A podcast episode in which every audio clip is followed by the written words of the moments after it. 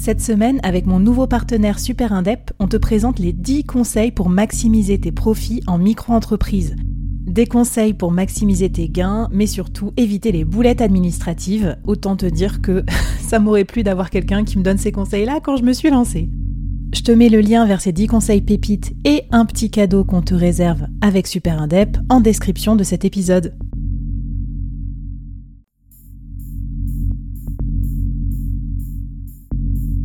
Entreprendre en solo, en toute liberté, sans employé et développer un business rentable, scalable et durable, c'est possible. Je suis Flavie Prévost, ex-dirigeante devenue solopreneur et créatrice du premier incubateur de solopreneurs en France. Avec ce podcast, j'ai voulu créer le board que j'aurais aimé avoir à mes côtés quand je me suis lancée en solo. Un board composé des meilleurs experts, disponible chaque semaine gratuitement à mon micro pour te donner des super conseils et te mettre au défi. L'épisode va commencer je te préviens, ça va vite. Alors n'oublie pas de t'abonner à la newsletter pour recevoir les bonus.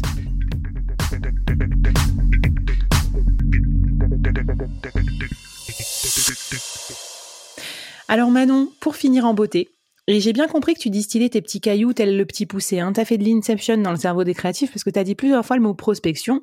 La première fois, ils ont dû tousser. La deuxième fois, ils ont dû se dire bon, pourquoi pas. La troisième fois, ils ont compris qu'il fallait l'intégrer dans leur time tracking comme une activité à part. Quels sont tes secrets pour trouver des clients et des bons en tant que freelance créatif quand en plus on n'est pas forcément doué naturellement pour la prospection? Alors la question qu'on se pose, c'est souvent est-ce que je dois démarcher des agences? Est-ce que je dois prendre un agent? Euh, comment est-ce que euh, je vais m'y prendre? Parce qu'en fait, je sais même pas par quoi commencer. Il y, a, y, a, plein de. En fait, il y a, y, a, y a, énormément de stratégies différentes. Et euh, la bonne nouvelle, c'est qu'en fait, l'objectif premier, ça va être de trouver la, la, stratégie qui te ressemble, la stratégie qui te convient. Si tu es ultra timide et que pour toi, parler en public, c'est parler à plus de deux personnes, je dis ça d'expérience parce que je suis une ancienne timide, euh, peut-être qu'on va pas t'envoyer prospecter des clients à des salons. Ah ouais, l'horreur. Je dis ça, je dis rien. C'est peut-être euh, la mise à l'épreuve la pire qu'on puisse demander à quelqu'un qui a du mal à faire le premier pas. Euh, et donc la, première question qui se pose, c'est qui suis-je et où est-ce que j'ai envie d'aller? À quoi j'ai envie d'être confronté Qu'est-ce qui va être, à défaut d'être facile, le moins coûteux, le moins mmh. dur? Euh, par exemple, euh, bah euh, voilà, moi quand j'étais DA, je faisais beaucoup de prospection très large, donc je me mettais beaucoup dans des situations de groupe. Typiquement, le salon, l'événement, ça c'était des trucs dans lesquels je marchais bien. Et quand j'ai changé de métier et que je me suis lancée dans le coaching, j'avais un gros syndrome de l'imposteur. Je me suis dit, oulala, là là, je suis trop nulle. Bon, le, le, classique, vous pourrez faire le test de l'imposteur. Moi, je l'ai réussi haut la main. Euh, et donc, et donc, je me voyais vraiment pas je me voyais vraiment pas me mettre à l'épreuve euh, en groupe en fait. Je me suis dit mmh. j'ai besoin, en fait j'ai besoin de calme pour calmer ce stress et j'ai besoin d'intimité. Comment est-ce que je mmh. peux prospecter des clients dans une relation de qualité, dans le calme et l'intimité avec des gens que je connais pas. Surtout comment je vais mmh. les trouver. Et euh, j'ai fini par, euh, en fait, je, me, suis dit, bah c'est simple, je vais, je vais prendre des cafés visio, quoi. Je vais parler avec des gens Vraiment, euh, le fameux faites pas tout pour tout le monde, là, c'est parler avec des gens. Bon, c'est pas que des gens, faut quand même spécifier. J'ai mmh. commencé par parler avec plein de concurrents. En fait, j'ai interviewé peut-être une quinzaine, entre 15 et 20 coachs à qui j'ai envoyé un message en disant euh, bonjour, bah voilà, euh, je suis en train de, changer de carrière, je suis en train de, me réinventer, je veux me lancer dans le coaching et je vois que tu es coach et, mmh. et j'aimerais bien, si tu l'acceptes, que tu me parles un peu de ton métier parce que je mène des interviews pour comprendre un peu ce que c'est que le métier et tout, les enjeux est-ce que tu accepterais de m'accorder 10 minutes? Et en fait, euh, je m'attendais. Euh, j'ai commencé par envoyer ouais, peut-être une vingtaine de mails en me disant euh, bon, bah voilà, je fais 20 mails, mais je pense qu'au total, je prévois d'en envoyer une centaine parce que je vais pas avoir de réponse, quoi.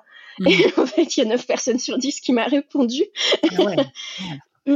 contrairement à ce qu'on pense, euh, en fait, les concurrents sont pas du tout opposés à discuter, et ça, c'est un vrai, euh, c'est un vrai frein euh, mental qu'on s'impose, mais, mais c'est assez faux. Bah, moi, je trouve qu'on s'enrichit beaucoup en discutant de personnes du même écosystème. moi, je considère plus que c'est des potes que des concurrents. Tu vois, parce que en fait, on... pour moi, c'est des copines collègues. Non, mais c'est ça. C'est des, moi, c'est des pères. Voilà, des pères, et, euh, c'est très intéressant. Puis à la limite, même si c'est ton concurrent frontal, vaut mieux le savoir. Enfin, je sais pas. Bon, bref. Parenthèse refermée. c'est trop cool de parler avec des gens qui font la même chose. Enfin, je veux dire, c'est quand même agréable aussi. On est super alignés. C'est une super opportunité de connecter. C'est clair. Trop bien. Euh, donc ça, c'est ta, ta technique. Euh, Attends, pardon. Ouais, moi j'ai choisi le podcast aussi parce que tu parles intime. Je croyais que tu allais dire ça. On a des micros, on se parle à deux, c'est hyper intime. Le podcast, c'est un média de timide, figurez-vous. Ouais. Parce que vous croyez peut-être que c'est un truc de. Alors, je parle pas du podcast vidéo, quoique, mais on est concentré sur ce qu'on dit. Euh, on peut couper au montage si on se trompe. J'ai même interviewé euh, des fois des personnes qui, bégayaient et tout. Tu vois, ça pose pas de problème parce qu'on peut couper. Euh, donc, une bonne façon aussi d'interviewer ses clients cibles. Et je trouve, bah, surtout souvent utilisé pour le podcasting, pour la prospection. Euh, hyper qualitatif parce que quand tu as passé une demi-heure à interviewer euh, un euh, directeur artistique, il a plus de chances de te faire travailler derrière en fait. donc voilà, faire faire un podcast avec ses clients types, ça peut être une bonne façon aussi. Ouais, alors je mettrais une nuance là-dessus. Je suis complètement d'accord avec toi. Je pense aussi mmh. que c'est super important de bien distinguer ce qu'on ce qu'on appelle la prospection directe de la prospection indirecte. Mmh. et chez les créas, euh, comme il y a de la timidité, mais chez beaucoup de freelance, hein, euh, on a tendance à se, à se, à s'investir beaucoup dans une logique de prospection indirecte, c'est-à-dire je produis du contenu qui va toucher mmh. une audience et cette audience, à force de m'écouter, va être intéressée et va me contacter. Donc c'est faire venir à soi le client. Euh, c'est une stratégie qui est une stratégie long terme. Moi, je dis qu'il faut entre 8 ah mois et 2 ans pour obtenir un impact business dessus. Alors évidemment, il y a des exceptions, il y a des gens qui marchent bien du premier coup et tout. Euh, c'est aussi des questions de compétences et des questions de plein de plein d'autres éléments opérationnels et marketing. Mmh. Euh, mais je, je pour les gens très timides, je vois quand même qu'une erreur très classique, euh, c'est de poster beaucoup sur les réseaux sociaux, de poster beaucoup sur Instagram, sur LinkedIn, euh, et puis de pas mettre en place derrière un système d'acquisition, de pas proposer de rendez-vous, de pas récupérer de mails, de rien du tout, juste poster en espérant que ça marche et qu'on nous appelle. Et ça, c'est vraiment très contre-productif. Et en plus de ça, c'est hyper décourageant parce que la, la création de mmh. contenu, ça demande énormément de travail, de temps, d'investissement. C'est super ingrat. Et ça, il faut vraiment faire la paix avec le fait que c'est très ingrat et que ça marche pas du premier coup, donc c'est long. Mmh.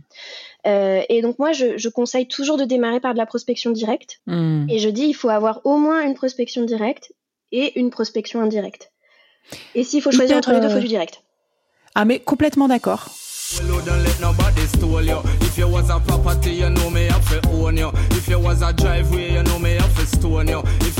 was a Et après, bah, si tu, idéalement, tu fais les deux. Et enfin, je rajoute un petit pièce aussi à ta machine de inbound, donc la création de contenu. Euh, avec mon œil euh, commercial, euh, il y a un truc que je vois qui est assez mal fait des fonctions euh, artistiques. Donc je vous dis, c'est que vous postez votre travail comme ça, euh, genre ah ben voilà j'ai fait ça, voilà j'ai fait tel le, j'ai designé la bouteille Heineken. Point. On comprend rien à ça. On voit juste le avant, après on se dit bah j'aime ou j'aime pas. On revient dans le j'aime j'aime pas. Ce que moi je vous conseille de faire, c'est de raconter ce que le client avait comme problème euh, expliquer comment vous l'avez résolu, euh, méthodologie ABCD, on en a parlé euh, premier épisode. Et ensuite, montrer le fruit de votre travail comme la réponse à la question, parce que comme ça, vous attirerez d'autres clients qui auront le même problème et vous savez que vous pouvez les attirer. C'est, c'est ce que j'appelle le poste un peu business case, plutôt que le poste avant-après dont on se fout. voilà, petit conseil au passage, je vois beaucoup ça sur LinkedIn et j'ai accompagné plusieurs potes solopreneurs, designers à changer leur, leur accroche. Et quand ils font ça, ils ont moins de likes, hein, mais par contre, ils ont des leads. J'adore ce que tu dis et euh, en fait, ça me permet de rebondir. Moi, je fais beaucoup, beaucoup euh, de coaching euh, autour, enfin, un des sujets qu'on aborde énormément en coaching et qu'on travaille beaucoup, c'est le portfolio. Et ah euh, ça, ça fait partie des trucs que, je dis euh, tout le temps. Ce que tu viens de dire là, euh, moi, je dis toujours, il faut, il faut présenter le challenge qui a été relevé. Mmh. Et en plus de ça, présenter ça comme un challenge, comme un défi, dans la manière même dont c'est rédigé, ça donne envie d'en savoir plus. Ça crée de la narration, ça crée du storytelling et ça engage, ça implique, ça donne envie de savoir qu'est-ce qui s'est passé, pourquoi et comment. Ah ouais, ah ouais, d'accord, elle a fait comme ça. Purée, c'est malin.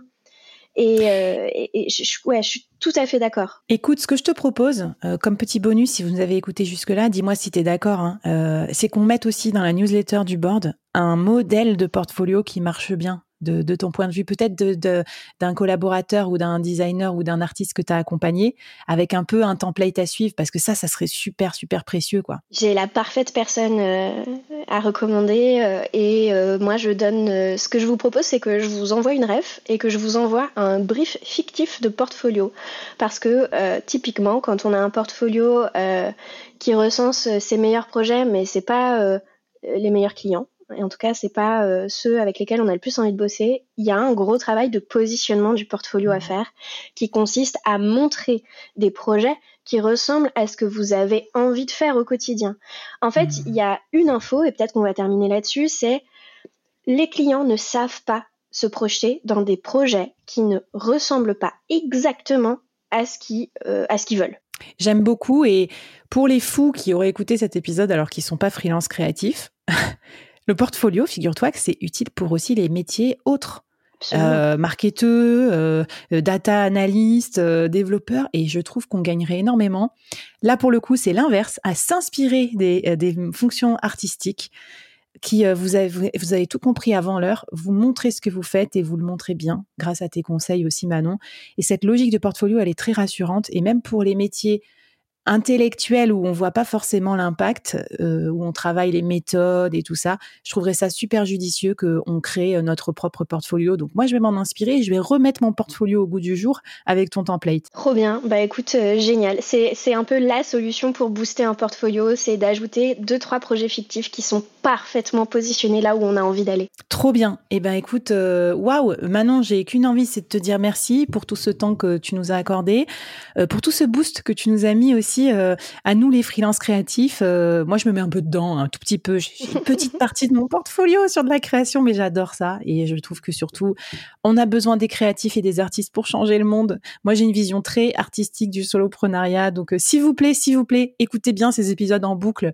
Venez nous parler, on va vous aider, mais ne capitulez pas, ne restez pas fauchés dans votre coin à, à, avoir le seum parce que vous faites des missions trop bien mais mal payées. On va vous aider. Et en tout cas, merci à tous et à tous. Et puis à bientôt dans les prochaines mini-séries du board. Salut Manon, merci beaucoup. Salut Flavie, salut à tous.